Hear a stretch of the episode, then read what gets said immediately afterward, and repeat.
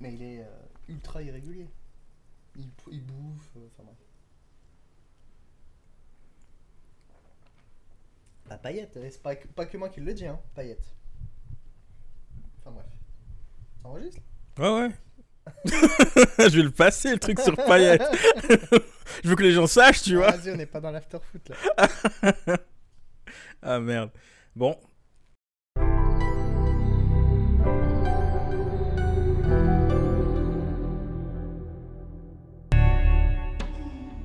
Bonjour. Bienvenue dans Art School épisode 8. Dans cet épisode avec l'invité Geoffrey Bouillot, nous prendrons le temps de discuter des différents épisodes de la saison. Qu'avons-nous appris des invités? Quelle réflexion nous a le plus marqué?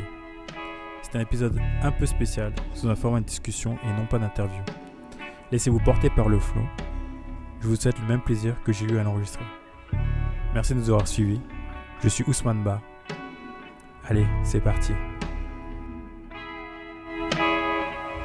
Salut Geoffrey. Bonjour. Merci d'être venu dans ce podcast un peu spécial. Ça sera un Art School Talk. Avec plaisir.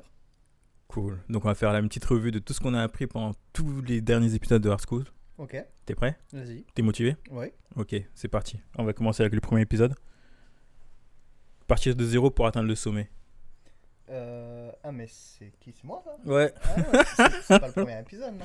Bah en fait, sur euh, Spotify ici, ça allait. Ah, ok. Je crois que c'était Solène. Ouais, bah il y a eu un petit micmac euh, de Spotify peut-être. euh, Ok. Ouais. Et ouais, ouais, bah ouais. C'était moi. Ouais.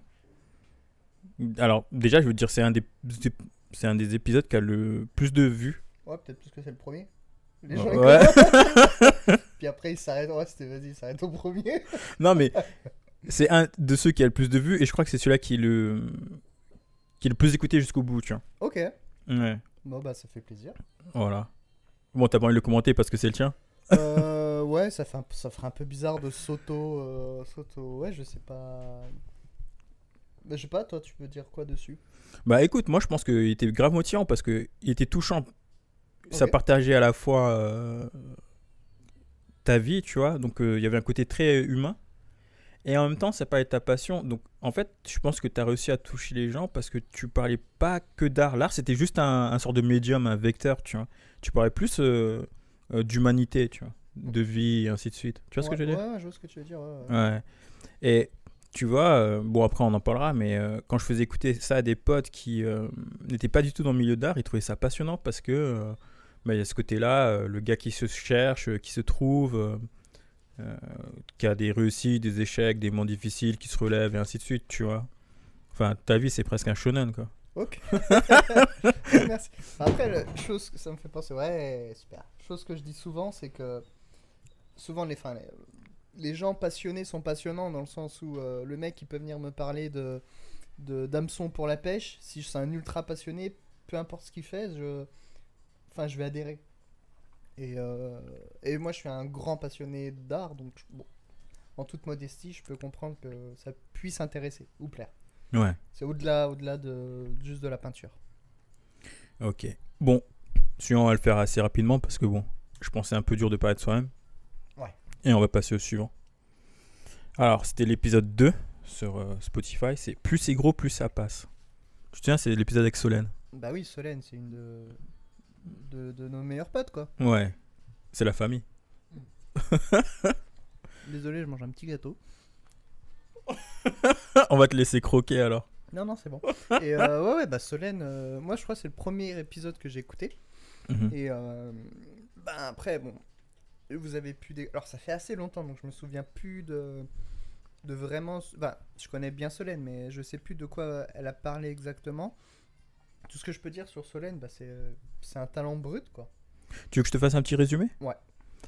Alors, elle nous a expliqué euh, comment elle est arrivée à Tokyo dans cette euh, grosse agence euh, Tokyo Mm. de photographie et euh, qu'elle y allait au culot. Ouais, si, je m'en rappelle. Elle avait envoyé euh, des CV comme quoi, elle- en fait, elle était déjà dans la ville et juste elle voulait euh, rencontrer les gens, enfin, Mm. avoir un, un, un entretien. Ouais. Et surtout, ce qu'elle expliquait, c'est qu'elle fonctionnait en, en entonnoir. Et ça, j'étais super surpris. C'est que quand euh, elle visait une ville, elle envoyait d'abord à la plus grosse euh, euh, agence de la ville Ouais. puis après un peu moins grosse, Hmm. après un peu moins grosse, et un peu moins grosse, et un peu moins grosse. Et ce que j'adore sur euh, cet épisode, c'est qu'elle te dit que l'audace paye, enfin le crime paye, tu vois. Et que peut-être par erreur, sait-on jamais, tu vois, ça peut passer. Non, bah ouais, exactement. Le, le culot paye. Et souvent, ce qu'on dit, c'est que plus c'est gros, plus ça passe. Et ouais, ben, elle a raison de viser le plus gros. Enfin, tu te dis toujours, si tu commences par le plus petit et que tu l'as, tu restes dedans, tu te dis, mince, qu'est-ce que j'aurais fait si, euh, si, si j'avais été accepté dans une agence plus, plus importante Donc, euh, ouais, c'est une stratégie qui. Parce qu'au final, c'est toujours pareil. C'est que. Qu'est-ce que t'as à perdre de... Même si tu. C'est- comme. C'est un peu le. Comme quand on drague une. Je sais pas, une nana. C'est cette peur, en fait, du refus qui nous bloque. ouais. Mais si la nana ou le mec, euh, si vous êtes une fille, vous dit non, au final, est-ce que, est que vraiment c'est euh, important? Vous n'allez pas mourir. C'est juste la peur qui vous paralyse. Et euh, donc, bah, vas-y, euh, faites-le. Et c'était la stratégie de Solène. euh, Qu'est-ce que j'ai à perdre? Je m'en fous. Au pire, ils me répondent pas. C'est pas grave. Moi, je le trouve super intéressant parce que je sais qu'en tant qu'artiste, souvent, tu sais, on se fait des films sur les galeries, sur les galeries, sur les gars et tout. Et pour parlé avec des gens qui travaillent dans le milieu, putain, ça fait genre, tu vois, pour avoir parlé avec des gens qui travaillent dans le milieu. Bref, euh, je sais que par exemple, les gens qui travaillent en galerie sont très mal payés. Ouais. Et même s'ils ont un air austère et tout, c'est des gens qui gagnent pas plus que toi en vrai, tu vois. Et c'est super intéressant de commencer à prendre le truc dans ce sens-là, tu vois. Et euh, moi, je me dis que quand tu commences à, à réaliser que ce sont des humains comme, euh, comme toi et moi, tu vois, qui ont une vie euh, assez banale comme, comme tout le monde, Ouais, bien sûr. tu, tu, tu commences à les faire descendre d'un point de piédestal. Et je pense que c'est quand tu commences à faire descendre les gens d'un piédestal, que tu commences à pouvoir euh, euh, discuter réellement avec eux, tu vois. Ouais, je comprends. Bah oui, oui, effectivement. On reste, en fait, au final, on reste que des humains et on se met des étiquettes. Et, euh, ça reste mm, entre guillemets humain, mais enfin, moi, j'ai toujours une réflexion de me dire, imagine-le en train de faire caca. Parce que tout le monde, tout le monde fait caca. Tout le monde, tout, tout le monde a, un- a une partie, une- un moment de faiblesse, je, je trouve. Et, euh, et oui, c'est vrai. Ouais. De toute façon, euh, et en fait, moi, il y a un autre truc qui me surprend, c'est que souvent on dit que les femmes, elles ont des problèmes de confiance en elles. Et j'ai adoré que ce soit une femme qui me, qui me partage ce truc-là, tu vois. Comment ça?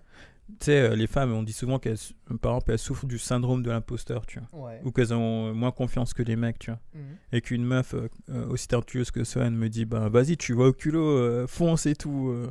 c'est grave motivant, tu vois. Oui, bien sûr. Ouais. deux fois plus motivant que si c'est un gars euh, comme, euh, je sais pas moi, euh, comme Mike Horn, qui te dit ouais, tu peux le faire. Tu te dis ouais, mec, mais bon. Alors pour ceux qui connaissent pas, Mike Horn, c'est un explorateur, euh, élu euh, explorateur du 21e siècle. Allez voir euh, Mike Horn, c'est bon, ça tue. Et effectivement, oui, c'est euh, lui par contre, c'est Superman. Mais pour en revenir aux gens, ça me rappelle une anecdote euh, avec ma mère. Je crois qu'on était à Nice et, et ma mère, elle n'osait pas rentrer dans le Louis Vuitton parce que c'était pas son milieu. Et euh, une fois qu'elle est rentrée dedans, après, elle s'est dit ah mais en fait c'est, euh, je crois on a parlé avec un vendeur et ah mais en fait c'est, bah, des gens comme, comme comme tout le monde quoi. Et en plus mal payé. Et en plus, euh, ouais, les, je sais, ouais, ils sont mal payés. J'ai un pote qui était euh, vendeur euh, Louis Vuitton à Tokyo et il gagnait euh, ce qu'on peut qualifier de SMIC japonais. Donc, ouais, ouais, ouais, c'est. Entre l'image et la réalité, il y a souvent un- une grande différence. Et même nous, en tant qu'artistes, on a beaucoup de clichés sur les artistes. Euh, si, si- par exemple moi si je fais quelque chose qui est pas habituel on va me dire c'est parce que je suis artiste. Parce qu'on a une image de l'artiste euh, décalée alors que je suis ultra conformiste je pense. Et voilà. Bon je, on parle plutôt de, de l'épisode de, de Solène. Ouais, mais tu sais, en disant ça, euh, mais tout ça, tout ce qu'on est en train de dire, c'est connecté. C'est euh, hi- hier, j'ai lu une théorie qui dit que plus un domaine fait rêver, donc la publicité, euh, l'art, fantasme. ouais, plus il y a du et moins il paye, ah ouais ouais tu vois? je peux comprendre ouais Genre, euh, plus il y a de glamour et moins ça paye. Et quand tu commences à réaliser ça, et, et en fait, il n'y en a que certains, mais très peu dans le domaine euh, qui ont euh, du pouvoir et de l'argent. ouais bah, Ouais. pour revenir aux footballeurs, comme on parlait au tout, tout début, euh, il y en a quelques-uns qui gagnent des millions, voire des milliards sur une carrière. Et la plupart, tu sais, les mecs de Ligue 1 euh, moyens, ils, bon, ils gagnent bien leur vie, mais c'est pas, C'est pas ouf. c'est pas des millions, quoi. Hmm. Surtout qu'une carrière de sportif est très courte. Et très court, bah oui, ça Mm. s'arrête euh, à maximum 35 ans, quoi. Ouais. 40 ans voir les gardiens, mais après, euh, il te reste 30, 40 ans à assumer et derrière, et bon. C'est pour ça qu'ils sont broke euh, euh, dès qu'ils ont fini dès qu'ils ont fini leur carrière quoi en général. 5 ans euh, à 10 ans après la fin de la carrière, ils sont ils sont ruinés quoi. Ça dépend après ton train de vie, quoi. Ouais. Enfin, bref. OK. On va passer à l'épisode suivant? Alors. Hum, hum, hum. C'était se mettre au service de la communauté, enfin de sa communauté. C'était l'épisode avec euh, Julien David. Ah, Julien, ouais. Ouais. Bah, je vais le voir après, là, Julien. En plus. Il est, un- je trouve incroyable cet épisode. Euh, c'est quand vous étiez au parc Ouais, Ouais, j'avais bah, bien aimé l'atmosphère. Je, je me rappelle des, des cuits d'oiseaux derrière. ouais. Et ça me détendait. Peut-être pour tes épisodes, je sais pas, tu peux mettre euh, une ambiance euh, derrière. Ouais. Mais euh, non, mais Julien, quelqu'un de, ouais, de très, très, très smart, très intelligent. Et, euh, et ouais, il, avait bien, il était bien passé ce- cet épisode. Tu penses quoi euh, de sa théorie comme quoi aujourd'hui euh, les artistes en gros ils peuvent euh, en quelque sorte enfin ils doivent non plus viser euh, la galerie en priorité mais euh, leur communauté sur euh, les réseaux sociaux et tout. Parce qu'il y a des artistes ça, les bloque et d'autres qui sont à fond quoi. Ils y vont et ainsi de suite. Tu sais que toi par exemple tu as une communauté sur euh, Insta qui te suit régulièrement et qui t'achète régulièrement. Mais il y en a pour certains où ils se disent bah non vendre sur Insta, ça fait baisser ma cote et ainsi de suite, donc je vais pas le faire. Euh, ouais, ouais, ouais. Enfin, on en revient bah, justement, je crois, à notre discussion de, de l'épisode, qu'on était tous les deux à mon épisode, dans le sens où euh, on avait parlé justement de du fait que, il n'y a pas de règle. C'est c'est tou- toujours un truc qui revient souvent. C'est quand je dis qu'il n'y a pas de règle, ben. T'as pas, pas à dire ce que doivent faire les autres. Si pour toi ça marche, euh, tant mieux. Et n'y a, y a pas de façon de faire. Il n'y a, pas- y a pas de manuel d'utilisation. Et, euh, et en fait, les codes, et surtout l'art, ou le, le- le- quand, quand tu, tu regardes un peu l'histoire de l'art, il y a des époques, il y a eu tellement de façons de faire, de vendre, de produire, de distribuer, de tout ce que tu veux, que, en fait, le marché, surtout de l'art, est en perpétuel mouvement. Mhm. Et euh, je pense que Instagram ou Internet, ça a apporté une dimension qu'il n'y a jamais eu dans l'histoire de l'art Mhm. et que pour le moment on n'a pas le recul nécessaire euh, sur, sur notre époque. Donc, bah, faites, faisons, et puis on se jugera dans 30-40 ans. Ouais. C'est assez marrant parce qu'il y a deux jours, je parlais avec euh, euh, la fondatrice d'un un accélérateur dans le milieu de l'art qui s'appelle Jessica. Un accélérateur dans le milieu de l'art Ouais. ça veut dire quoi ça? Alors en gros, elle te fournit tout ce qu'il faut, enfin elle te fournit toute l'aide euh, logistique qu'il faut pour... euh, euh, bah, un champignon dans Mario, quoi. Mario Kart. Ouais, en quelque sorte. Elle elle t'aide, euh, par exemple, dans ta communication, elle va t'aider euh, pour faire tes démarches sur les galeries, elle va t'aider pour les résidences et ainsi de suite, tu vois. Elle essaie de faire ça en mode un peu comme les accélérateurs pour les startups, Ok, ouais, ouais, je vois. mais dans le monde de l'art. Et j'ai eu une discussion il y a deux jours avec elle, assez patiente. Ah, pour préciser, elle vient de Finlande. Ok. Euh, et elle m'expliquait que le monde de l'art était assez cruel. Parce qu'elle, elle, était- elle était euh, dans le monde de l'art. Euh, elle avait fait des, des grosses résidences, notamment euh, la résidence euh, Swatch à Shanghai. Ok. Donc, euh, je pense qu'elle devait euh, quand même peser en tant qu'artiste. Et ce qu'elle m'expliquait, c'est que juste, tu exposes dans une mauvaise galerie en tant qu'artiste quand tu es reconnu, ou euh, euh, tu, euh, comment dire, tu vas dans la mauvaise résidence et tout le monde peut te tourner le dos. Ok. Ouais. Mais euh, ouais, bah alors c'est une, enfin, c'est une autre échelle. Et peut-être pour faire le lien avec Julien, ce que dit Julien, c'est- peut-être je suis d'accord avec lui. Mhm. Enfin, je connais pas justement cette euh, artiste-là, euh, le, le, enfin, le, le milieu dans lequel elle a, elle a évolué. Mhm. Tout ce que je peux dire au- par rapport à moi, c'est que je choisis pas. euh, Et c'est vrai, quand je pense à Julien, ce que dit Julien, enfin moi, je sais que je, je vais essayer de toucher un maximum de gens. Mhm. Donc je, que je fasse dans une bonne galerie ou dans une mauvaise galerie, je m'en fous, tant Mhm. que j'aurai touché des gens. Mhm. Et, euh, Et, puis je sais, ouais, après, euh, je sais pas quoi en penser en fait. Ouais. Et elle, elle disait justement, ce que tu me dis, c'est que si tu vas dans une, dans, tu vas dans une mauvaise galerie, on t'achète plus. Ouais, tout le monde peut te tourner le dos. Mais tout le monde, c'est qui tout le monde Genre tous tes acheteurs ou les galeries qui te poussaient, enfin tous tes collectionneurs, les galeries qui te poussaient, ainsi de suite. Le marché peut réellement te tourner le dos, tu vois. Ok. Hmm. Elles vendaient combien ces toiles? Euh, J'en ai aucune idée, je lui ai pas demandé, tu vois. Enfin, je... c'était pas sur ça euh, Ah, les, ça, ça doit être pesant. Enfin, moi, je... les tenants et aboutissants de notre discussion. ça doit être pesant. Je pense aussi. hein. Parce que de pas te concentrer sur ton art, mais de, de, de te concentrer sur, euh, sur euh, le réseau, effectivement, c'est important, mais à ce point-là, c'est un les gars, quoi. C'est euh, quand, enfin, c'est une idée un peu romantique, mais euh, t'achètes une œuvre, c'est parce que t'aimes, enfin, t'aimes déjà l'œuvre et puis t'aimes l'artiste aussi, donc. euh, que, que, que tu fasses la Biennale de Venise ou que tu, ou que tu fasses une exposition à la, à la salle Marcel Samba de Chalon-sur-Saône, dans le fond, on s'en fout, quoi. C'est, c'est, euh, ce qui est important, c'est l'œuvre. Mais bon, je, je connais pas ce monde-là. Je sais que c'est un monde qui est un peu plus au-dessus et peut-être qu'elle a évolué dans les 10% des, des artistes.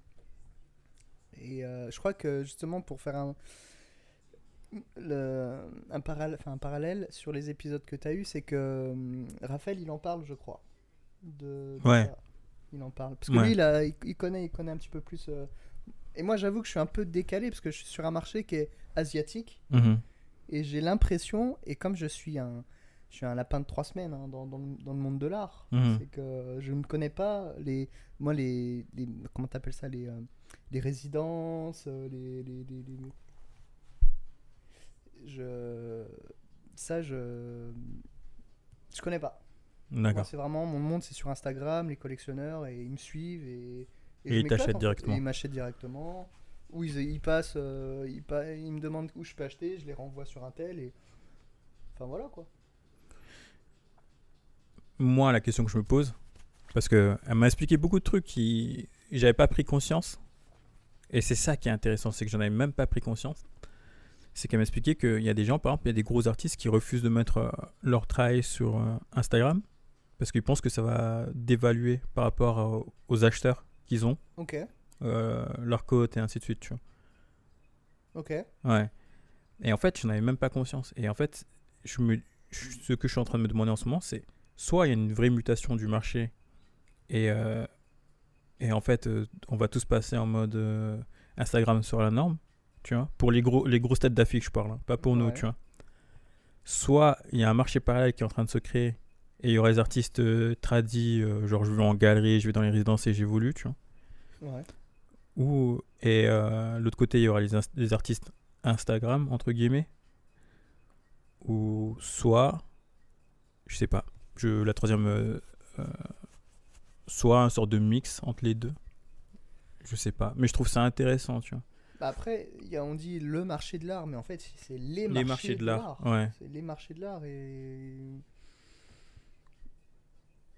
et ouais, je sais pas, là, je peux pas. Mais, mais, de toute façon, moi je pense personnellement que tu y gagnes toujours à parler directement à ta communauté. Euh, ouais, ouais, je, ouais, je pense aussi. Et c'est Ouais. de là, c'est ce que Julien veut dire, c'est ça Ouais. ce qu'il voulait dire. Et ouais, effectivement. Et je crois, genre, on en parle dans, dans, dans mon épisode où, de toute façon, on vit dans une société où on est tous connectés, on est des millions. euh, concernant l'art, c'est facile de créer. Et, euh, et là où tu tires ton épingle du jeu, c'est ton épingle du jeu, c'est c'est mettre en avant ta personnalité, sortir du lot. euh, Ouais. et euh, effectivement, créer une communauté et, et développer une communauté, ouais, ça me paraît mettre dans notre époque c'est fondamental. À l'époque, au, au 20e par exemple, c'était surtout les, les mouvements artistiques, les groupes d'artistes, Hmm. les, les impressionnistes, les, les surréalistes, tout ça. Que maintenant, on est est à la fois tous connectés et à la fois ultra individuels. Tiens, j'ai une question euh, à la con comme ça, mais avant je regardais euh, un YouTuber qui disait comme quoi, pour lui, de nos jours, euh, l'image que tu as sur les réseaux sociaux est tout aussi réelle Ah, que l'image que tu as dans la vraie vie, tu vois. Pour lui, c'est au même niveau, tu vois. Il n'y a plus de différence, genre. Qu'est-ce que tu penses de ça, tu vois? Voire même, il disait peut-être que même, en fait, c'est en train de prendre l'inverse. Et il donnait l'exemple de certains youtubeurs ou influenceurs qui n'hésitaient pas à, investir ou à mettre trop d'argent euh, dans leurs réseaux sociaux. Donc en achetant des, je sais pas, euh, des sacs de luxe et ainsi de suite, tu vois, pour avoir plus de followers, tu vois, pour avoir plus de business.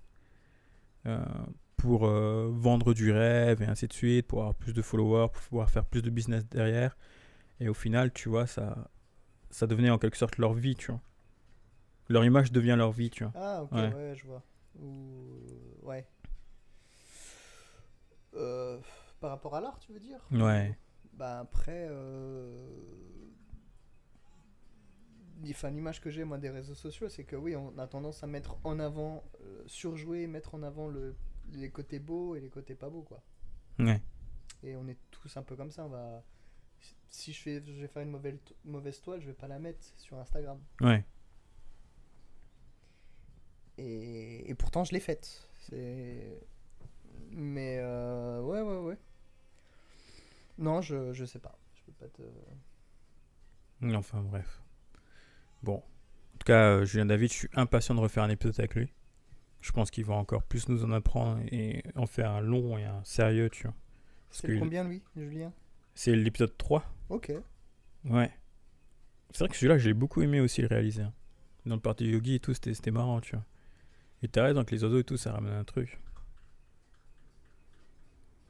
Alors, on arrive à l'épisode de Raphaël Federici. Ah, Raphaël, ouais. Ouais. Ah, Raphaël, ouais. Il y a, il y a les. Enfin, je crois que je les aime tous. Ouais. Vraiment, je les aime tous. Après Raphaël, il y a une partie euh, bah, super intéressante. Le point négatif, et je t'en avais parlé, c'est que je trouve qu'il est justement négatif. Ouais. Et euh, après, je comprends, c'est du vécu, c'est il te- lui, il te parle de son parcours et tout ce qui lui est arrivé. Ouais. Mais j'ai. Bon, après, c'est qu'une impression. à- c'est- C'est mon impression et peut-être que les autres auront une impression différente. Mais je trouve qu'il est vraiment plus dans le contre que pour le pour, le pour en fait. Ah. Je sais pas si tu vois ce que je veux dire. Ouais. Et euh, c'est ce qui est un peu retranscrit euh, de l'épisode. Alors, je vais euh, partir sur le fait. Déjà, le titre de l'épisode, c'est la galerie qui travaille pour l'artiste. Ouais. Alors, faut savoir un truc. J'ai trois épisodes qui ont qui ont plus de, je sais enfin, qui ont le plus d'écoute. C'est le tien, celui de Raphaël et celui de Sophie. Ok. Trois qui sont vraiment totalement différents, tu vois. Début, milieu, fin. Ouais, début, milieu, fin pour le moment. Et il est intéressant celui de Raphaël parce que j'ai beaucoup hésité à la mettre en ligne telle qu'elle parce que euh, c'était la première fois que j'avais une discussion avec quelqu'un euh, que je n'arrivais pas à maîtriser. Ok. Tu vois, déjà. Genre, euh, j'arrivais pas à, à amener là où je voulais, tu vois. D'habitude, en général, dans mes discussions, euh, j'écoute les gens, mais je les guide, tu vois, vers là où je veux, tu vois. Doucement, un peu comme une rivière, mais voilà. Et lui, c'est le gars, il déroulait, tu vois. Il déroulait, il débitait, il débitait. Il avait un discours euh, euh, construit du début à la fin, tu vois. Et parfois, il allait sur des lieux euh, où vraiment je m'y attendais pas et, et je connaissais pas, tu vois. Et quand tu connais pas, ben, t'hésites. Par exemple, il y a des moments où il parle de spiritualité et ainsi de suite, et moi, moi, je savais pas quoi faire de ça, tu vois. Merde, attends, je suis en train de parler d'art, pourquoi il me parle de Ah, bah spiritualité? c'était sa, visu- c'était sa vision d'artiste, quoi. Euh, Et c'est là où c'est intéressant. La spiritualité est mêlée à, à l'art, quoi. Ouais, bah c'est là où c'est intéressant. C'est c'est là où, où je comprends que qu'il y ait beaucoup de gens qui l'aient écouté jusqu'au bout parce que en vrai, euh, euh, ça te montre une autre facette de l'artiste. Et euh, il a un côté un peu artiste romantique, tu vois. Ouais, ouais, ouais. Tu vois ce que je veux dire? Ouais. Genre, si on me demande artiste 20e siècle et tout, ouais, Raphaël, il, il est un peu dans, cette, dans ce délire-là, tu Artiste français. Ouais. Ouais. Parce qu'il y a beaucoup, euh, dans, dans le milieu là où je, enfin, on, on est, où je suis, euh, japonais, c'est que la plupart des artistes japonais, euh, ils n'ont pas du tout cette vision du monde et ils s'en battent les 1-1. Non, tu peux le dire, attends, c'est un podcast. Ouais, ouais, ils s'en battent les couilles. Ouais. Mais oui, effectivement, Raphaël, il a cette, cette dimension artistique un peu plus profonde de, de, l'art, de, de la fonction d'artiste Et, euh, et oui, oui. Alors c'est peut-être pour ça hein, que c'est pas un jugement euh, pas forcément négatif que je veux mettre. C'est que j'ai l'impression, quand je l'avais écouté, c'était un peu... euh, Ouais, il était... Je veux pas dire... euh, comment dire Enfin, négatif, mais un peu... Enfin, ça avait une importance pour lui, en fait. L'art, la création. Et... Enfin, bref.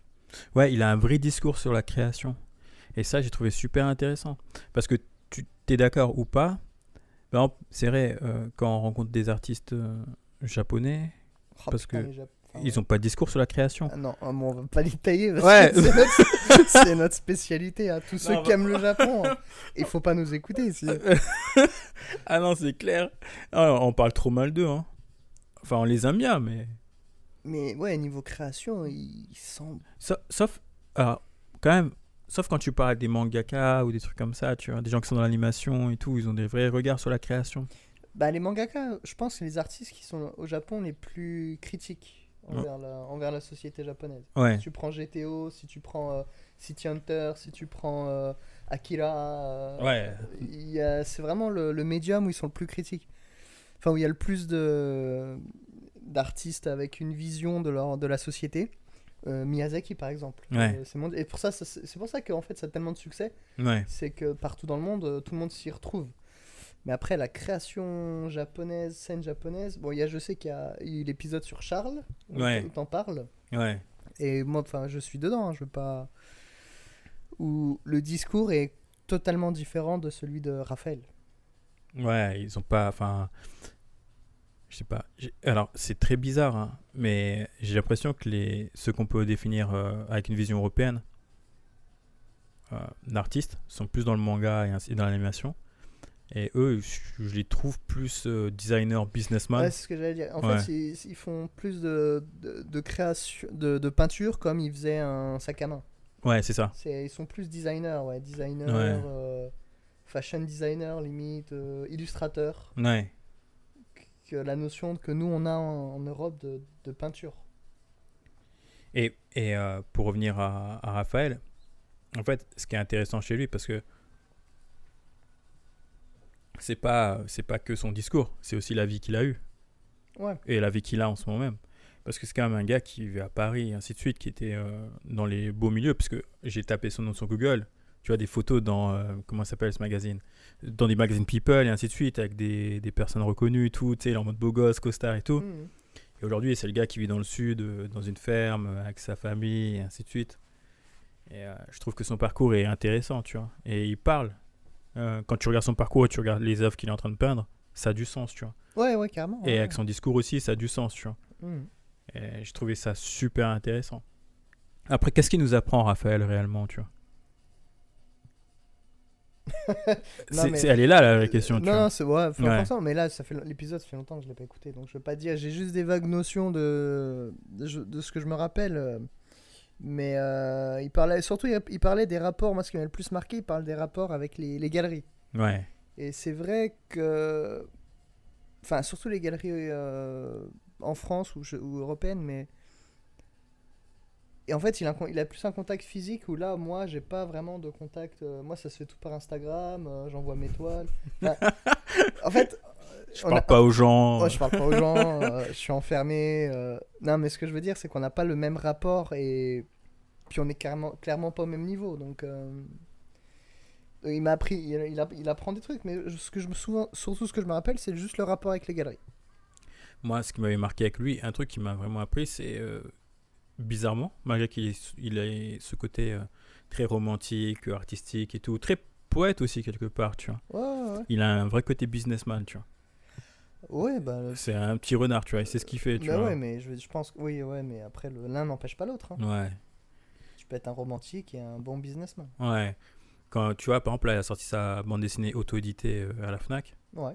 Bah, ça a l'air de cartonner. euh, Ah ouais. Ouais. Ok, j'ai pas, pas suivi. Euh, pareil, tu vois, il m'expliquait que c'est lui, c'est le premier gars qui m'a dit, bah, en fait, aujourd'hui, euh, les galeries ont besoin des artistes, plus que les artistes ont besoin des galeries, tu vois. Mais oui, c'est clair. Ouais. Ah, et Malou. Et- mais oui, non, mais c'est clair. Ouais, Et, et moi, par rapport aux galeries, je prends des galeries parce qu'en fait, ça m'ouvre d'autres audiences. ouais, Mais je les prends pas par nécessité, Ouais. euh, besoin. euh, C'est pas comme, euh, je sais pas, Nicolas de Stahl ou qui devait absolument entrer dans les galeries pour pouvoir vendre. Ouais. On vit dans une société où tu peux vendre sans les galeries. ouais. Mais moi, la galerie, ça m'apporte juste une, une, une audience euh, que je n'au- que j'aurais pas. Enfin, je, fais, je, je considère que je fais des collaborations.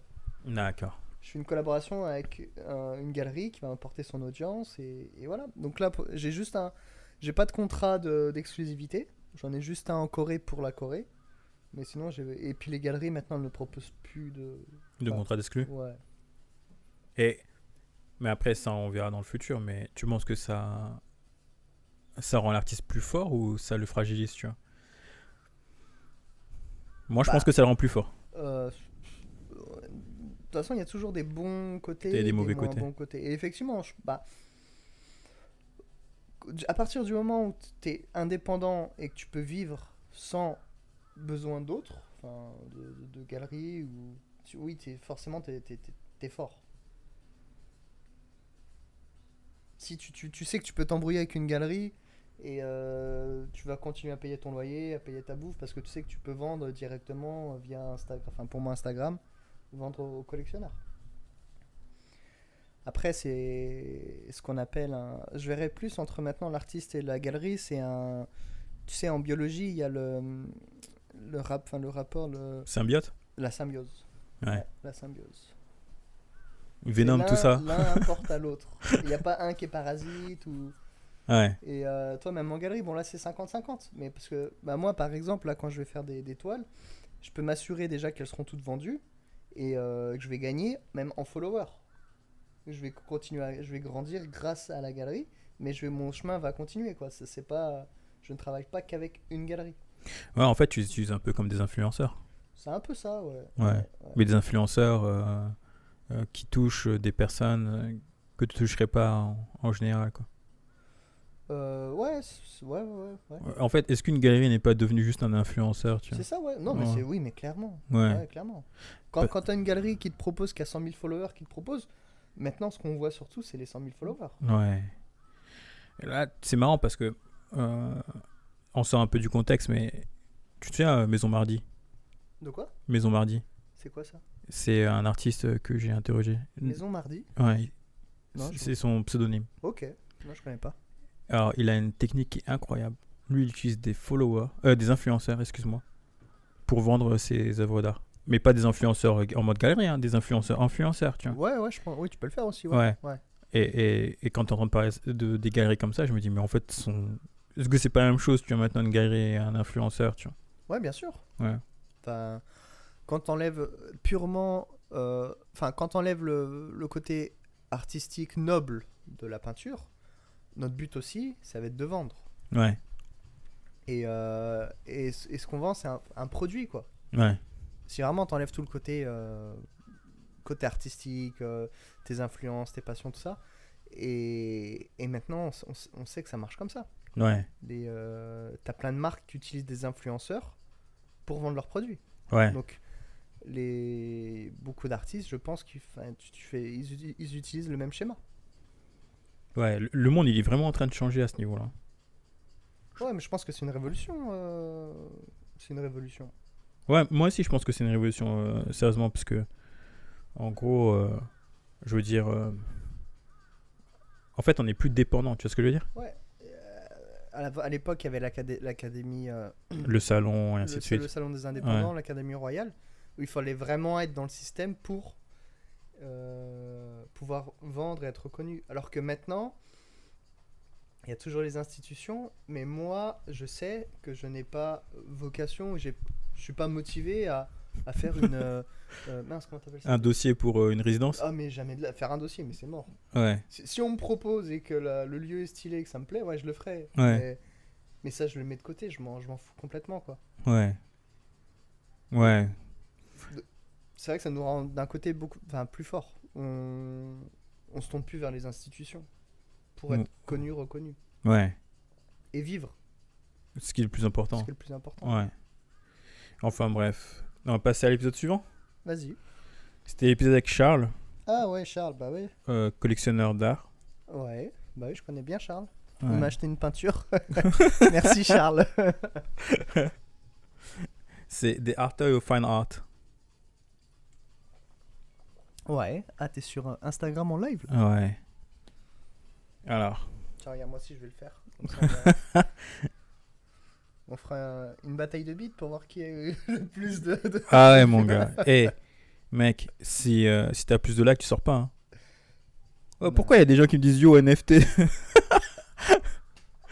Yo NFT Ouais, yo NFT, tu vois, pour la En direct. Ah, je vais me mettre. en- Attends, hop. Tu- Alors vas-y. Et euh, vas-y, vas-y, Charles, ouais, je t'écoute. Alors, c'est un. Charles, c'est un collectionneur. Et en gros, il nous expliquait euh, toute sa théorie euh, d'acquisition d'art. Tu peux utiliser le verre si tu veux. Ouais, ouais, ouais. Toute sa théorie d'acquisition d'art Ouais, et euh, les raisons Je, écouté il y a pas longtemps, donc ça va. Ah me ouais souviens, ouais. qui faisaient euh, qu'il achetait une œuvre d'art ou pas, tu vois. Et je trouvais. Alors, celui-là, j'ai trouvé super intéressant parce que j'ai trouvé super pragmatique, tu vois. Et je trouve que, honnêtement, cet épisode, on devrait l'avoir en école d'art, tu vois. Parce qu'il est tellement simple et réaliste et concret, tu vois. La partie où il nous explique que. euh, à 1000, euh, 1000 balles, 1000 euh, dollars, Ouais. j'ai parlé en dollars comme ça, ça a parlé un peu tout le monde. À 1000 dollars, tu peux avoir du Murakami, tu peux avoir un Basquiat, tu peux avoir euh, même un Picasso à 1000 dollars. Un petit, mais tu peux en avoir, tu vois. Euh, Un petit dessin. non, ça fait pas un dessin. tu, tu peux avoir, euh, je sais pas, une lithographie. euh, Ouais, un truc comme ça, Et encore, et encore, je suis pas sûr que tu peux avoir 1000 dollars. Enfin bref. En gros, il nous a expliqué comme quoi euh, tu pouvais avoir. comment dire Tu pouvais avoir un. Tu pouvais avoir quelqu'un avec un nom Ouais. et que un collectionneur, de manière très rationnelle et logique, s'il a le choix entre un gars qui connaît pas, qui est bon mais pas exceptionnel, et quelqu'un qui a un nom, il va prendre le gars avec un nom, tu vois. Ouais. Ouais. Et qu'au début, il vaut mieux pricer moins cher, mais en faire plus, que. euh, Ah, pour la stratégie, pour Ouais. l'artiste, tu veux dire. ouais. Ouais. Et ben, ce- ce- là, franchement, pour moi, c'était un cours. hein. C'était un cours magistral. Celui-là, il peut aller dans, dans les écoles d'art et le, le donner en cinquième année euh, pour tous les artistes parce qu'ils savent même pas comment pricer en sortant, tu vois. Ah, c'est dur de donner des prix, c'est dur, ouais. Ouais, mais, mais là, au moins, il donnait un truc rationnel, quoi. Ouais, ouais, ouais. tu disais, enfin, entre ça, ou il t'expliquait que voilà, quand tu vends à 500 ou à 400 balles, ça n'aurait pas un homme, mais euh, tu peux en vendre plein. T'en vends 10 à 400, c'est mieux qu'en vendre un à C'est quand 4000, même dur d'en vendre 10 à 400. Ouais, ça dépend si t'es bon ou pas. Non, après, concernant le, le prix, moi, ça a été là. Ouais, ça a été. euh, Maintenant, c'est défini. Euh, je sais à combien, jusqu'à combien je peux vendre. Je... Après, j'ai une vision de euh, comment je voudrais grandir, mais c'est super dur en fait au début. T'es perdu. Hein. Au début, de dire entre. euh, ça vaut entre. Euh, Parce que je dis toujours en fait, un tableau, ça vaut entre. euh, je sais pas, le, prix de la- du canvas et du, châssis, euh, 30 dollars jusqu'à du 100 millions. Et, euh, et c'est toujours euh, une question de marché où combien les gens sont prêts à mettre pour que tu, l'achètes. En fait, euh, c'est le juste prix. C'est juste euh, de, de, de, mettre un prix euh, pour suffisamment cher pour avoir un maximum d'argent, mais pas trop pour que les gens achètent. Ouais. Et Mais- ça, au tout début, tu t'étais perdu, quoi. Ouais, mais c'est là où je trouve super intéressant l'épisode avec Charles, c'est que lui, il te parle stratégiquement, tu vois. C'est-à-dire qu'il n'est pas en train de te dire un truc fictif en mode euh, ouais, ça peut valoir 3 milliards, tu vois. Ce qui est, ce qui est vrai potentiellement, tu vois. Ouais, Une ouais. œuvre d'art peut valoir 3 milliards. Il te dit clairement, bah voilà, quand tu débutes, t'as pas de nom. T'as pas de nom, euh, bah t'es en concurrence avec des gens qui ont des noms. Voici le prix euh, minimum, tu vois, des gens qui ont des noms, tu vois. Tu prends un cause, euh, tu peux en trouver à 1000 balles. Euh, quand tu vas exposer, évite de mettre un truc à plus de 1500 balles ou 2000 parce que tu en vends moins que. C'est logique, tu vois, c'est Ouais, rationnel. ouais, ouais. C'est rationnel. Et, euh, et laisse les euh, collectionneurs t'acheter. Et quand tu vois que ça commence à t'acheter de plus en plus, donc tu fais des 500, 600, 700 et ainsi de suite, bah, ton prix il va monter graduellement, tu vois. Ça va... C'est eux-mêmes qui vont faire monter ton prix bien sûr, ouais. Et, et pas le contraire. Moi j'ai vu tellement d'artistes quand ils commençaient, ils mettaient des, des, des pièces à 2000, tu vois. Ouais, après, ça dépend de la pièce, mais ouais. Ouais. Et après, euh, genre ils font cette erreur-là, ils mettent une pièce à 2000 ou à 4000 ou j'en sais rien, tu vois. Et en fait, ils, ont, ils la vendent pas et ils vendent que dalle, tu vois. Tu vois ce que je veux dire. Ouais, mais après, Ouais. mais après c'est natu- enfin, le, le, ça se fait naturellement. C'est-à-dire que tu le mets à 2000, ça se vend pas, tu vas baisser le prix. Et du moment que t'es pas connu, de toute façon, on, dit- on a déjà oublié, on s'en fout. Du prix de base que t'as mis. Toi, Par exemple, quand j'ai commencé un peu à vendre, au tout début, je me rappelle, euh, je crois que j'en parle, c'est l'Israélien, quand il, tu m'avait acheté. Il m'avait dit, il m'avait dit, et puis il m'avait dit, c'est quoi le prix de- d'une toile euh, Il m'avait dit, euh, pour, pour ce tableau-là, c'est combien? Et en fait, je, je savais absolument pas. Et j'ai dit 4000 dollars. Mais je l'ai lancé, euh, Au, au hasard. à Inch'Allah. ça passe. Et il m'a dit, bah tu sais quoi, ok, je te file 4000, mais je veux deux toiles. Donc il a déjà baissé le prix à 2000, mais il en voulait deux. Et j'ai dit, ok. Et on a trouvé notre prix comme ça. Et en Ouais. fait, moi, j'ai commencé à me construire sur ce prix-là, à peu près. En me disant, bah un F60, je vaux 2000 dollars. En fait, ta première vente te donne déjà un, un bon début de Une estimation une estimation de, de combien tu, tu vaux. Enfin, combien on, on peut, euh, tu, tu peux, tu peux commencer. Et je pense que con- concernant le prix, euh, au tout, tout, tout début, quand tu vends pas du tout et qu'on te- demande combien ça coûte, n'hésite pas, n'hésitez pas à mettre un prix euh, cher. Tout en sachant que Ah, toi, tu penses le contraire je pense que euh, si quelqu'un a la motivation de t'acheter, de toute façon, forcément, tu seras en négociation. Donc, tu vas mettre d'abord un prix cher et vois comment il réagit. Hmm. Si, si, parce que en fait, le besoin, enfin, tu crées pas, euh, enfin, tu crées le besoin, tu crées le tableau, mais si c'est quelqu'un qui vient vers toi, Ouais. c'est pas, c'est- et, euh, c'est pas le sens où moi je vais vers les autres. Tu, vois- tu vois ce que je veux dire? Ouais, en gros, euh, t'es pas, t'es pas demande, t'es pas demande. Mais tu vois, en parlant de ça, parce que ça, c'est, un truc qui est intéressant. Et on va le citer là, mais Oussama, il en parle. C'est comment une startup met un prix, tu vois. Ouais. Mais la différence entre une startup et nous, c'est qu'une startup en général, où c'est pas une bonne startup et elle disparaît, elle travaille sur un vrai problème. Ouais. Tu vois, je veux dire, euh, quand, euh, je donne un truc tout con, hein, mais quand Uber euh, travaille sur l'action des taxis, c'est parce que les services de taxi dans les trois quarts des pays sont pourris, tu vois. À Paris, les gars ils te hurlent dessus, t'as un chien, il veut pas que tu rentres dedans, tu vois ce que je veux dire, c'est un, enfer. Euh, il te... Et donc le prix trouve euh, une sorte de, euh, d'équilibre naturel, tu vois ce que je veux dire? Ouais, bah oui, bien sûr. ouais. Alors que nous, on vend un truc euh, euh, vraiment... euh, comment dire ça? Non, mais nous, l'art, c'est irra- complètement irrationnel. En fait. Tu vois? C'est irrationnel. Ouais. Et il n'y a pas de besoin réellement, tu vois. Non, mais non, le, le, le, concept de l'art, la définition de l'art, Ouais. c'est quelque, enfin, c'est une création qui ne sert à strictement rien. Si c'est une création qui sert à quelque chose, on appelle ça de l'artisanat. Ouais. Et la définition même de l'art, c'est que ça ne sert strictement à rien. Ouais. Tu le mets, tu le regardes, point, c'est fini. Ouais. Et, euh, et nous, en fait, on est, on est sur une valeur qui est, enfin, sur un milieu qui est irrationnel. Ouais. De toute façon, un prix, c'est irrationnel. Hein? Un prix aussi, c'est irrationnel en vrai. Comment? Un, Un prix, oui, ouais. un prix. Bah, après, tu, tu- tu peux le calculer par rapport à la, au P, je sais pas, un PIB, euh, enfin le coût, le, PIB d'un pays, le revenu moyen par habitant, le combien ça te coûte, je sais pas. un- quand tu fais un devis pour un artisan, il va, ça va lui coûter tant de matériaux, il va y passer tant d'heures, il a tant de salariés à payer, euh, c'est payé tant de l'heure, euh, enfin le SMIC il a tant de l'heure. Tu vois, il y a, y a plein de choses qui font que il va créer son prix comme ça. Qu'un artiste, enfin, tu, travailles. Enfin, moi, je calcule pas comme ça, quoi. Parce que, regarde, un tableau, un- une toile, un châssis, ça te coûte, euh, allez, 30 dollars. Je bosse 10 heures. Admettons, je sais pas, euh, je suis payé au SMIC. euh, SMIC français, c'est quoi? Ça doit être euh, quin- euh, 11, euros, 11 à 15 euros, tu vois. 11, 11 à 15 euros, Ouais. 100. Euh, je bosse 10 heures, ça fait 100, euh, je serai à 150 euros la toile. Ouais, mais c'est un, produit, euh, vu que c'est un produit, euh, comment dire, intellectuel, Ouais. Donc euh, t'es pas payé au SMIC. Donc tu fais. Mais tu vois, ce truc il est super intéressant parce que moi, euh, euh, personnellement, quand les premières fois où j'ai dû mettre un coup à une toile, euh, avant j'étais designer, tu vois. Donc en design, je connais mon, mon coût taux horaire, tu. Voilà. Et en fait, il y a deux choses qui m'ont aidé quand j'ai dû commencer à mettre des prix dans une toile. En tant que freelance, j'ai dû faire un truc tout con. C'est j'ai pris toutes mes dépenses au mois et j'ai divisé, par 20 parce qu'on travaille 20 jours dans un mois. Et je dis voilà, si je dois avoir tant et tant de sous, tu vois, il faut que je travaille euh, tant et tant d'heures, et il faut que ça me rapporte tant et tant, tu vois. Donc c'était irrationnel, tu vois. Et donc mon coût horaire pouvait pas descendre en dessous de ce prix-là, tu vois. Ok. Ok?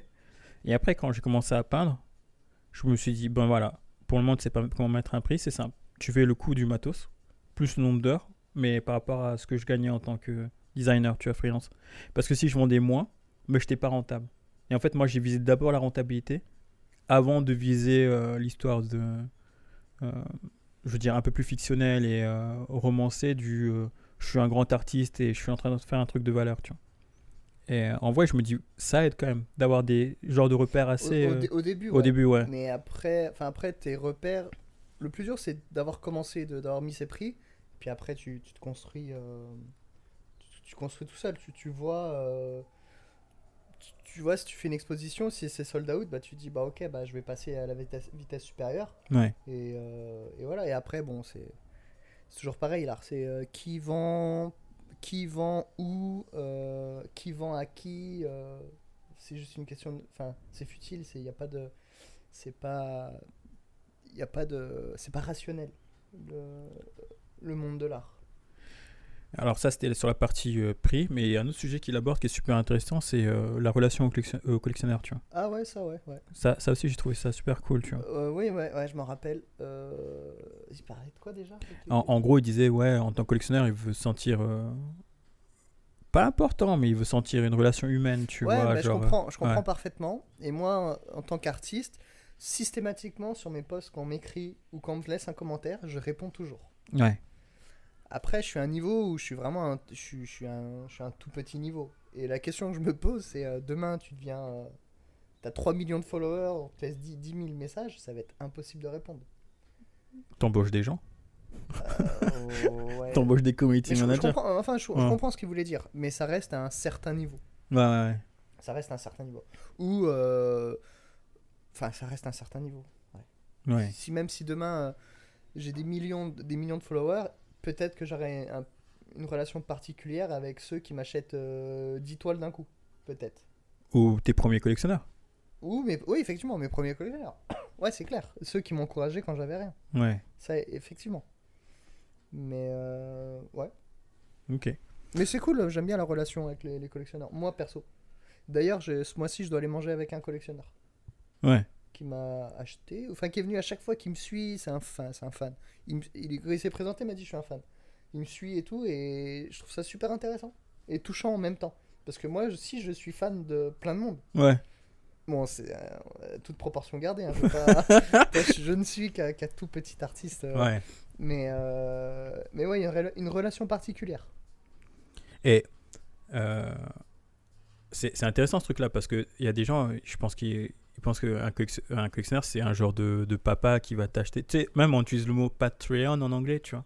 Ouais, ok. Tu vois, genre en mode une sorte de gars qui serait au-dessus de toi et qui achète des toiles. Et... Ah non, moi je vois pas du tout comme ça. Ouais, Pas quelqu'un qui est au-dessus de moi ou. Parce que. Non, moi je vois plus ça comme. euh, Ah, je sais pas. C'est bizarre en fait. C'est pas Ouais. des potes, c'est pas. Mais ils sont pas au-dessus, ils sont pas en dessous. C'est. Ça... En fait, ça me touche. Qui... qui Le fait qu'ils me portent de l'attention, qu'ils aiment mes œuvres, ça me touche particulièrement. Et. Et. euh, Enfin bref. tu vas pas finir comme Basquiat en train d'insulter tes collectionneurs et tout. Non, mais non. Bah après, peut-être qu'il y a des cons, hein, tu sais, tu sais pas. Ouais, euh, ouais, peut-être ouais. qu'il y a des connards. Et il y en a, je, je les connais pas tous au final. Euh, J'ai vendu des toiles, mais pff, je les ai jamais envoyé de message, rencontré. J'ai juste qu'il m'a acheté une toile, ou il y a un mec qui m'a acheté une toile, et ça fait d'autant plus plaisir en fait, Ouais, des fois. pas que pour les sous. Pas que, ouais, non, pas que pour les sous, mais un mec que tu connais absolument pas et qui t'achète et qui te demande rien, et juste il a kiffé la toile, c'est aussi gratifiant. Enfin bref. Bon, là, c'est de- l'ego, hein, désolé. Alors, on va passer à l'épisode suivant. Ah, je l'adore cet épisode. Il est avec euh, Sébastien Lebeg. Ah, Sébastien Lebey, ouais. j'ai Bon, ça fait assez longtemps que je l'ai que je l'ai écouté. En tant qu'artiste, vous avez raison. Il est, il est super intéressant. Il parle beaucoup de temporalité, hein, en fait. Ouais, ouais, ouais. Mais lui, justement, il bossait avec les. En Nouvelle-Papouasie. Nouvelle-Papouasie, ouais, non, mais avec les institutions, je crois. Ouais, lui, il Lui, bossait. savait monter des dossiers, tout Oh. ça. Hmm, il montait pas des dossiers réellement. Enfin, je sais qu'il était pas trop sur Instagram. Mais... il est euh, pas du tout sur Ouais, Instagram. voilà, ouais. Donc, en fait, on n'est pas du. Enfin, ça- c'est intéressant parce que je... il me parle d'un. d'un monde que je ne connais pas, quoi. On n'est pas du tout au même. Lui, par contre, je le trouve super intéressant parce que euh, lui, c'est vraiment ça. Tu sais, il y a ce- ce- cette phrase qui dit que si, tu veux avoir, enfin, si as des petites opportunités, tu peux avoir une moyenne opportunité. Et si tu as des moyennes opportunités, tu peux avoir une grosse opportunité. Ouais.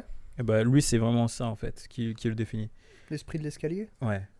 Ouais, lui, c'est vraiment ça. Quoi. Tu dois marcher par escalier. Quoi. Tu vas petit à petit et tu prends ton temps et tu grandis. Mais par contre, euh, il était en mode, ouais, quand il a un projet, il y va à 200%. Quoi. Il s'en fout, tu vois. Il dort pas.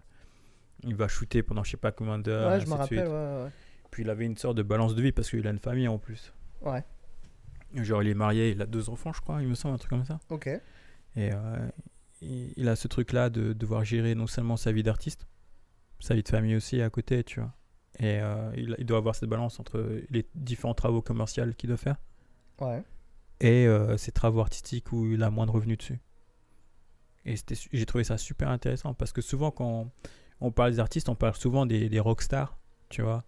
Euh, des gens qui ont réussi et qui peuvent vivre que de ça, tu vois Mhm. on pense moins aux, aux gens qui, qui ont quand même une certaine réputation, parce qu'il a une certaine réputation, tu vois, mais euh, qui, sont, qui ont un job à côté et une famille, tu vois, Mhm. Mm. qui sont euh, plutôt responsables et je trouve ça plutôt honorable.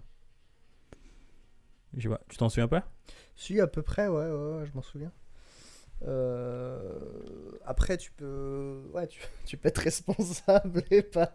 Enfin, moi, là, maintenant, mon seul tra- travail, c'est la peinture, quoi. Et j'ai une famille aussi. Ouais, oui, bah oui. Mais euh, ouais, ouais, ouais, ouais, bah après il est photographe, euh, c'est un peu, c'est un peu différent. J'ai- En fait, je l'ai écouté,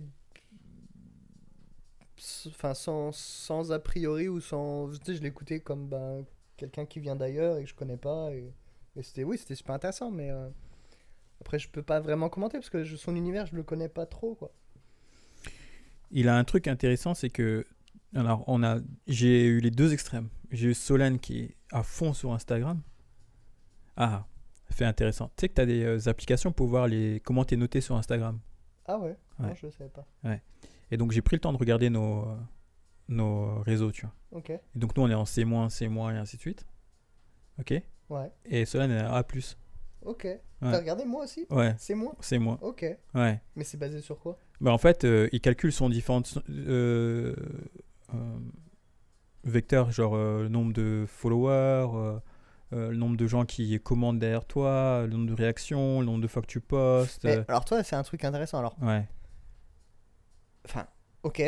Je- Ce que je sais par rapport à Solène et moi, c'est que Solène, elle a à peu près 15 000 followers. Moi, j'en ai 3 000 maintenant. Ouais. Sauf que moi, enfin, je sais que Solène, ses followers n'achètent pas ses, ses photos. Ouais. De ce que je sais, elle en vit, enfin, elle en vit pas, quoi. Que moi, à l'inverse, mes followers achètent et j'ai des commandes. Là, j'ai encore, je sais pas combien de commandes. C'est tout par Instagram. Ouais. Donc, tu vois ce que je veux dire? Ouais. Mais euh, en fait, le truc, c'est que Instagram, il s'en fout que, que tes followers achètent ou pas. Lui, Mais ce qui l'intéresse, c'est. c'est, euh, Ouais, les interactions. ouais, les interactions. Mais ouais. ouais, mais enfin, ok. Je sais que Solène, elle, va- elle va mettre des fesses, mais pixelisées. Et on sait que tu regardes, tu, ah, tu prends Instagram, tu prends soit une Ferrari ou soit un- une, une nana avec un gros boule, il y aura énormément de réactions. C'est vrai. Ouais, ah, moi, je vais pas te contredire. Hein. Ouais. Donc, ça, c'est biaisé déjà, en fait. Enfin, par exemple, pour moi, effectivement, je vais peut-être pas avoir beaucoup d'interactions, je vais pas... mais je sais que je vais avoir souvent des messages privés. Et à un moment, c'était presque un tous les jours, en fait. Ou d'un mec qui voulait m'acheter des toiles, qui veut m'acheter des toiles. Donc, en fait, le mec, il commande pas. Des fois, il like même pas. Mais il vient me demander. Après, comment dire Euh, Enfin, bref. Moi, je pense. Moi, je pense. hein. C'est pas parce qu'aujourd'hui, elle ne sait pas comment mo- monétiser euh, ses followers que ça veut dire que demain, elle le fera pas. Tu vois, Ah, mais carrément, oui, bien sûr. tu vois ce que je veux dire?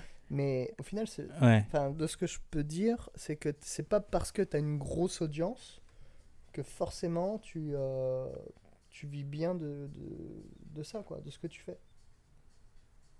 Hmm. Enfin, je sais pas. Je sais pas. Moi, si je veux dire là, je sais pas. Je, suis, je suis partagé, tu vois.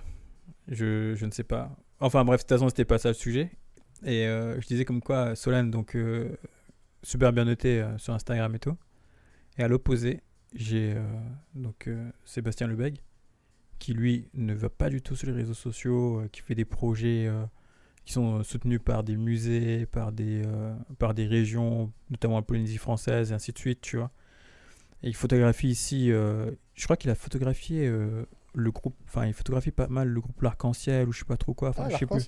Ouais, Gact ou je sais pas, je Eh, sais j'ai pas. rencontré leur ancien agent d'ailleurs. Oh, bah voilà, tu vois, je sais pas. Je veux pas être vulgaire, tu vois, mais je les connais pas, mais je sais qu'ils sont, ils sont lourds, tu sais, là. il- Oui, c'est très lourd l'arc-en-ciel. Ouais, il travaille aussi avec eux au Japon, il est connu, mais il est pas connu en, en France. C'est. euh, euh, bah, on était à son exposition d'ailleurs, c'est comment il s'appelle encore? Vieux monsieur peintre. euh, Estelle? Non, Ah, Marc Estelle, Mar- merci. Marc Estelle. Il travaille pas mal avec Marc Estelle, donc Ah il a oui, photographié ses pièces dans la maison de l'empereur du Japon, ainsi de suite. Donc il a vraiment des gros trucs. Mais moi, ce qui m'a surpris, c'est lui, tout ce qu'il m'a dit, c'est prends ton temps. Tu peux avoir des trous dans ta vie où tu peux ne pas peindre. T'as pas besoin d'être toujours dans le rush et être dans la compétition sur Instagram. Ça, ça m'a vraiment marqué, tu vois. Quand tu fais un truc, t'es engagé, tu le fais à 3000%, tu vois. Et, euh, et vas-y, quoi. Juste, euh, tu vas étape par étape. C'est-à-dire, tu, tu ne. Tu, tu vas par marche, quoi. D'abord les petits, un peu plus grands, un peu plus grands, un peu plus grands. Et c'est comme ça que tu vas construire des trucs solides, tu vois. Après, ce qu'on remarque, c'est au final, c'est tout le monde a une façon de faire qui est différente. quoi. Et ça peut marcher dans. Ça, c'est super intéressant, monde, tu quoi. vois. Ouais. Donc peut-être qu'un un- un bon conseil, c'est que si vous faites d'une certaine manière et que ça ne fonctionne pas, essayez-en une autre. Et il n'y a pas de j'ai bien fait, j'ai mal fait, c'est juste un certain contexte qui a fait que ça n'a pas réussi, mais changez et de toute façon, la, la vie, c'est le mouvement. Du moment que tu, tu vis, que tu bouges, tu essayes des trucs, il y a un truc qui va marcher, quoi. Ouais. Au pire, tu t'apprendras. hein. Et peut-être que tu t'es planté des trucs d'autres qui ont réussi parce que du fait qu'en fait, il y a tellement de, de, pro- de, Facteur. de facteurs qui sont aléatoires et qui nous. enfin, au final, on ne maîtrise presque rien. Tu vois, moi, je pense que contrairement à ce que disent les réseaux sociaux et contrairement à ce qu'on veut croire, parce que moi aussi, j'y crois. hein. Je, je- je me dis ces phrases et tout, ouais, je suis le maître de ma vie, tu vois. Ou je me dis des trucs genre, euh, s'il y a un truc qui se passe mal, c'est de ma faute et tout, tu vois. Je suis le capitaine de mon âme. Tu vois ces phrases bateau là sur YouTube, t'as des gars qui parlent comme ça et tout. Ouais, euh, tu peux être l'entrepreneur si tu travailles dur et tout, tu te lèves, tu. Eh ben, moi je commence à croire de plus en plus que en vrai, on se dit ça pour euh, croire qu'on a, tu sais, une Mm. prise sur le destin et tout, mais que dalle. non, mais en fait, Ouais. et en plus, même, les- j'en écoutais beaucoup, les, euh, pas les coachs de vie, mais les mecs qui donnent des conseils. Ouais, ouais, T'en écoutes 10, ouais. et en fait, ils sont tous en train de se contredire. Ouais, les uns les autres. L'autre, il a affirmé un truc, l'autre, il a affirmé que non, c'était l'inverse, qu'il a réussi. Et en fait, tu te rends compte, c'est une soupe, quoi. C'est une immense soupe. Et, et, et un truc que je suis persuadé, c'est que, comme je l'ai dit, c'est la vie, c'est le mouvement. Et essayez, faites des bouger, en fait. Il y a un truc qui vous plaît pas, ça fonctionne pas, changez. Ah, voilà. Ouais. Enfin bref, on va terminer sur celui-là et on va faire le dernier. Celui-là, Sophie, ouais. Et c'est le top. je l'ai rencontré, ouais. Elle a le plus de, de gens qui ont écouté. Ah ouais? Alors, c'est Oh. assez bizarre. C'est très bizarre. Alors, j'ai des potes qui sont pas dans l'art. Eux, ils ont détesté parce que c'était trop technique. Ouais, c'est vrai que c'est technique. Mais c'est super intéressant, par contre. Et j'ai des potes qui sont dans l'art. Et genre, ils ont fait Ah ouais, putain, ton podcast il est trop stylé et tout, tu vois.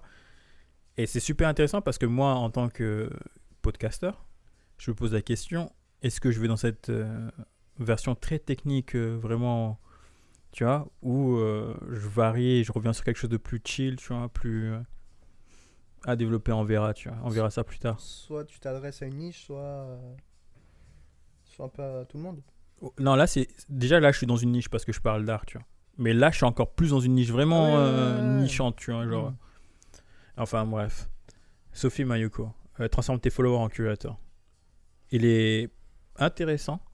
Je pense qu'elle, elle est entre euh, une vision plus mondialisée. Contrairement peut-être à Raphaël, par exemple. Ou Mayuko, elle est plus. euh, Je trouve que son discours était vraiment le, le plus juste de actuel en fait, de ce qu'on fait maintenant, de ce qui se passe euh, dans le monde. En fait, ce que j'aime beaucoup avec Sophie, c'est que c'est. Je le dirais avec des mots un peu bateaux et banals, mais c'est, euh, tu sais, ce qu'on a, cette bourgeoisie mondialisée, tu vois, qui voyage et ainsi de suite, qui a tout temps voyagé, et qui... Ouais, ouais, ouais, ouais. ouais, ouais. Et en fait, c'est trop bizarre, mais quand elle, elle te le dit, bah, ça te paraît simple. De voyager, euh, de faire ses projets, Bah, d'y aller. ah, mais pour certaines personnes, ça l'est pas. Hein. Ah, certaines personnes, Bah oui, ça l'est pas, tu vois. On en a parlé dans l'épisode. Ouais. un, du coup. Et tu te dis, ouais, euh, ouais, c'est possible en fait. Et on a beaucoup parlé. En fait, là, euh, j'ai euh, deux heures d'enregistrement avec le podcast, mais on a parlé pour plus de cinq heures. Oh, avec ma- Sophie? Ouais. Elle parle beaucoup. Hein. je sais. C'est très Ouais. intéressant, mais euh, quand je suis allé la voir, elle euh, parle énormément. Ah, d'accord. Bon, ça, c'est ton mais, avis. mais c'est intéressant. hein. non, non. Tu peux parler et dire des choses intéressantes. Ouais. Et c'est vrai qu'elle est, c'est intéressant.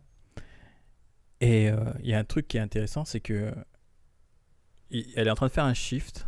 Elle est en train de passer de curator, donc commissaire d'exposition, à euh, travailler euh, dans le milieu de, de la loi, mais Ouais, dans la, ça. enfin, de la propriété privée, Ouais, euh, ouais.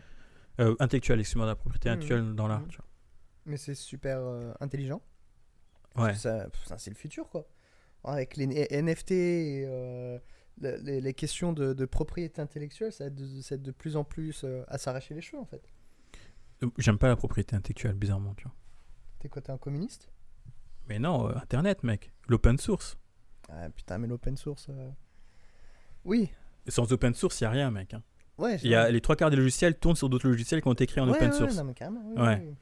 Et euh, Mais il y en a énormément, ils sont contre ça.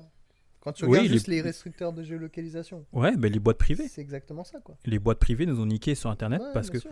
Internet c'est trop bien quand il y avait de l'open source, quand les gens partageaient des trucs et tout. Attends, le nombre de boîtes, euh, enfin le nombre de boîtes ou le nombre de, enfin de logiciels ou même, euh, tu sais, les gens qui ont commencé à pirater la culture pour dire que non, ça devrait être euh, là pour tout le monde, que ce soit les livres ou les films ou les jeux vidéo, qu'importe, tu vois.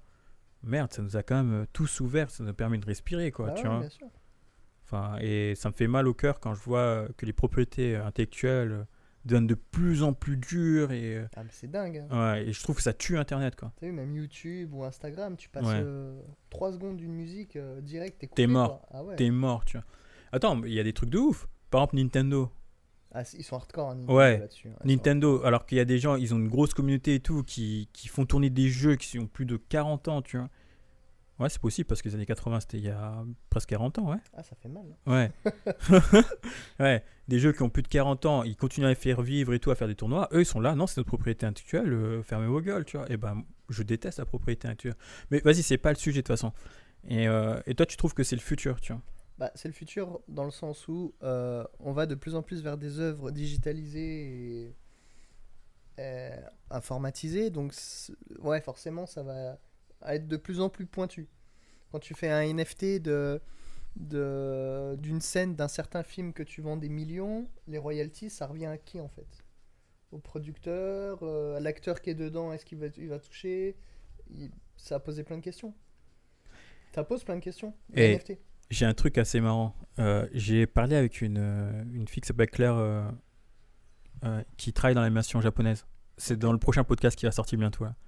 Elle a travaillé sur Attack on Titan, Pokémon et ainsi de suite. C'est génial. Et, et on parlait comme ça. Elle me disait, tu sais, avant que je vienne au Japon, j'avais jamais regardé d'animé, tu vois. Et depuis, je les regarde et je suis, ah ouais, tu les regardes sur quelle euh, plateforme et tout? Elle me dit, bah moi je les pirate. Je lui dis, mais pourquoi tu les pirates? Elle me dit, parce que la thune ne, ne revient pas. La thune elle revient à Sony. Ouais, bah ouais, elle ouais, revient, à, je sais pas, à Aniplex ou. Mais elle revient pas aux créateurs eux-mêmes, tu vois. Mhm. Et c'est vrai que, vu que maintenant, euh, les créateurs commencent à pouvoir enfin toucher de l'argent sur Internet, je me dis que se battre pour que les créateurs soient les gens qui touchent et pas les plateformes. Je donne un exemple euh, tout con. Pour les NFT, que ce soit pas OpenSea qui touche la majorité de la thune, mais le créateur lui-même, ouais, c'est un vrai combat en vrai. tu Ouais. Ouais. Enfin bref. Et qu'est-ce qu'elle nous a appris encore, euh, Sophie? Elle a parlé pas mal de choses euh, dans son podcast. Euh,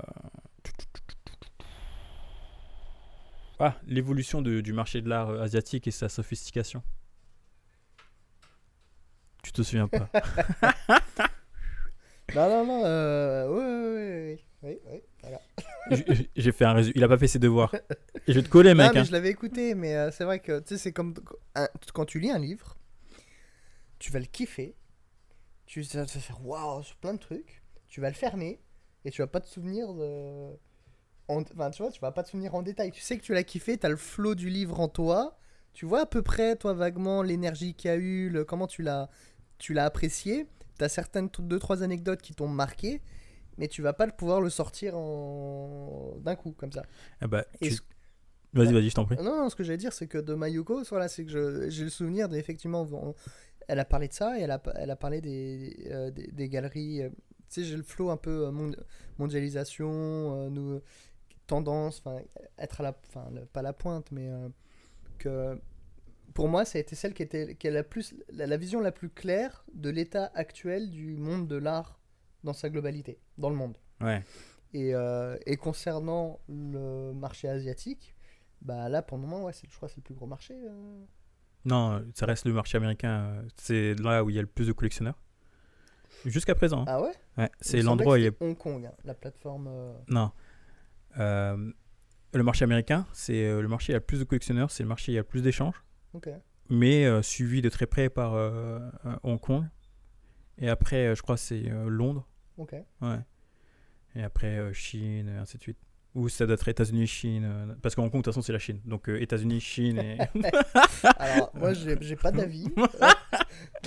Niveau public là-dessus, j'ai pas, Ah ouais. pas d'avis. ça dépend. C'est mes clients.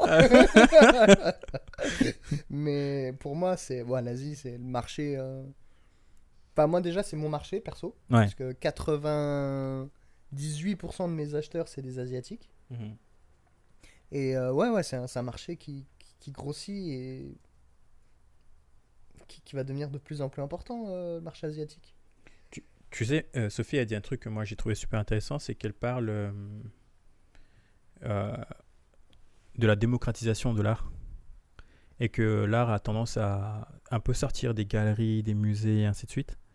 Et à se démocratiser, même au niveau des ventes, tu vois. Et il y a des enfin, on trouve de plus en plus de nouvelles manières d'exposer, de parler de l'art, et ainsi de suite. Ouais. Et ça, je trouve ça super intéressant. C'est depuis, enfin, depuis avant, tout ce qu'on dit, c'est que on a tendance à sortir de ces institutions qui étaient assez lourdes, tu vois, la galerie, le musée, euh, la résidence, et ainsi de suite, pour créer euh, des nouveaux marchés euh, qui sont euh, de plus en plus sophistiqués et, et, euh, de plus en plus gros, quoi. Enfin, bref. Je pense qu'on va finir sur ça. Bah écoute, ouais, on a Ouais. beaucoup parlé, je crois. Je vais, je vais sortir. Euh, euh, il y a de nouveaux épisodes qui vont arriver. Ok. avec euh, pas mal euh, de personnes super intéressantes. Ok. Euh, un galeriste marseillais. Ah, Joyana. Bah, en fait, je les connais tous à chaque fois. Ah, ah non, mais là, il commence à avoir des gens que tu connais Charles, pas. je l'ai rencontré, il m'a acheté. Julien, je l'ai rencontré, je vais aller le voir. Mayuko, Ouais. je l'ai rencontré. Il y a juste. Ah si, bah, le bec, je l'ai rencontré. Enfin, Ouais. je sais pas, on n'a pas discuté.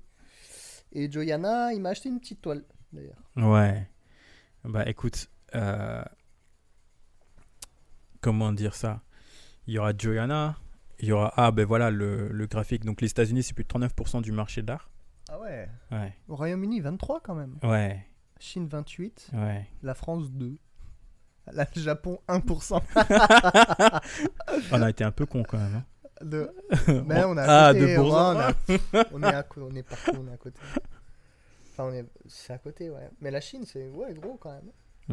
Mais le Japon, euh, les États-Unis, euh, non, numéro Ok. 1, Ok. 39%. hein. Bah ouais. 10% d'écart. hein. Ok. Bah écoute, j'ai une expo là le 14 janvier à New York. Putain, ben. c'est je- l'occasion de... Ouais, ouais, ouais, de tâter ça, hein. de ouais. de montrer ses prix. Bah, non, ça y est, c'est fait, c'est monté. Voilà. J'ai rehaussé les injecteurs euh, niveau d'huile Ouais. et on verra ce que ça va donner. Ouais. J'ai Air Gallery à Manhattan. Bon. Voilà, allez voir, vous irez voir. Et donc, je, je disais comme quoi euh, j'ai des nouveaux numéros qui arrivent euh, avec Claire, euh, donc qui est animatrice qui travaille dans l'animation japonaise. Ok. Joyana, une fondatrice d'un accélérateur d'artistes en Finlande qui s'appelle Jessica. Ok. Ah oui, celle que tu disais là. Ouais. Hmm. Celui-là aussi, il va être incroyable. Ok, bon bah je vais écouter tout ça. J'ai le fondateur de Tokyo Dex. Ah ouais, ok. Ouais. Enfin, il y en a pas mal qui sont euh, Ok. que j'en ai que j'ai sous le coude là, qui vont qui vont déchirer. Et euh, je pense qu'on va se refaire ça. On va se refaire euh, tous les euh, 7 ou 10 numéros. hein. Ok, un spécial euh, revue, euh, Ouais. revue de- de- d'épisodes. Bah, Et- avec plaisir. Et je me lance un défi. Je pense, euh, je sais pas, je pense janvier 2022, euh, je sors un épisode avec Oussama, tu vois. Ben Laden, hein. Il est mort. J'aurais bien voulu, mais il est mort. Osama Hamar, Oussama, Hamar. le fondateur de The Ouais, Family. c'est mon défi, tu vois. Euh, ok, qui lui c'est un entrepreneur et euh, donc lui il est pas du tout dans, le- dans le monde de l'art. Ouais. Euh, bon, on a tous un point de vue. hein. Ouais. Et tu sais quoi? Je me lancerai, si je réussis après lui, je me fais un deuxième défi, je vais avoir Yo Mike. Oh Pareil, niveau public j'ai aucun, aucun commentaire à faire. Et je vais me lancer que des défis comme ça, ah tu ouais, vois. ok. Ouais, et tu sais quoi, je vais faire ça. vraiment, hein, parce que je l'ai rencontré Yo Yo Je suis pas sûr que je vais te parler. Et, euh, et elle, elle a une vision qui est encore différente. Ouais, c'est génial, c'est pour ça, je me Hmm. dis. euh, Elle a une vision qui est très très différente. Ouais. En fait, quand j'y repense, dans le monde artistique dans lequel je vis, dans son monde à elle, c'est euh, c'est le jour et la nuit. Quoi. On est des extraterrestres. Ouais. On n'a pas du tout la même vision. Même de la vie, en fait. Non, même sans parler de la vie, enfin de. Bref, je vais pas en parler. voilà. Bon, vas-y, on va se quitter sur ça. Ok. Merci beaucoup. Bah merci à toi. Allez, Allez, bisous. Salut. toutes.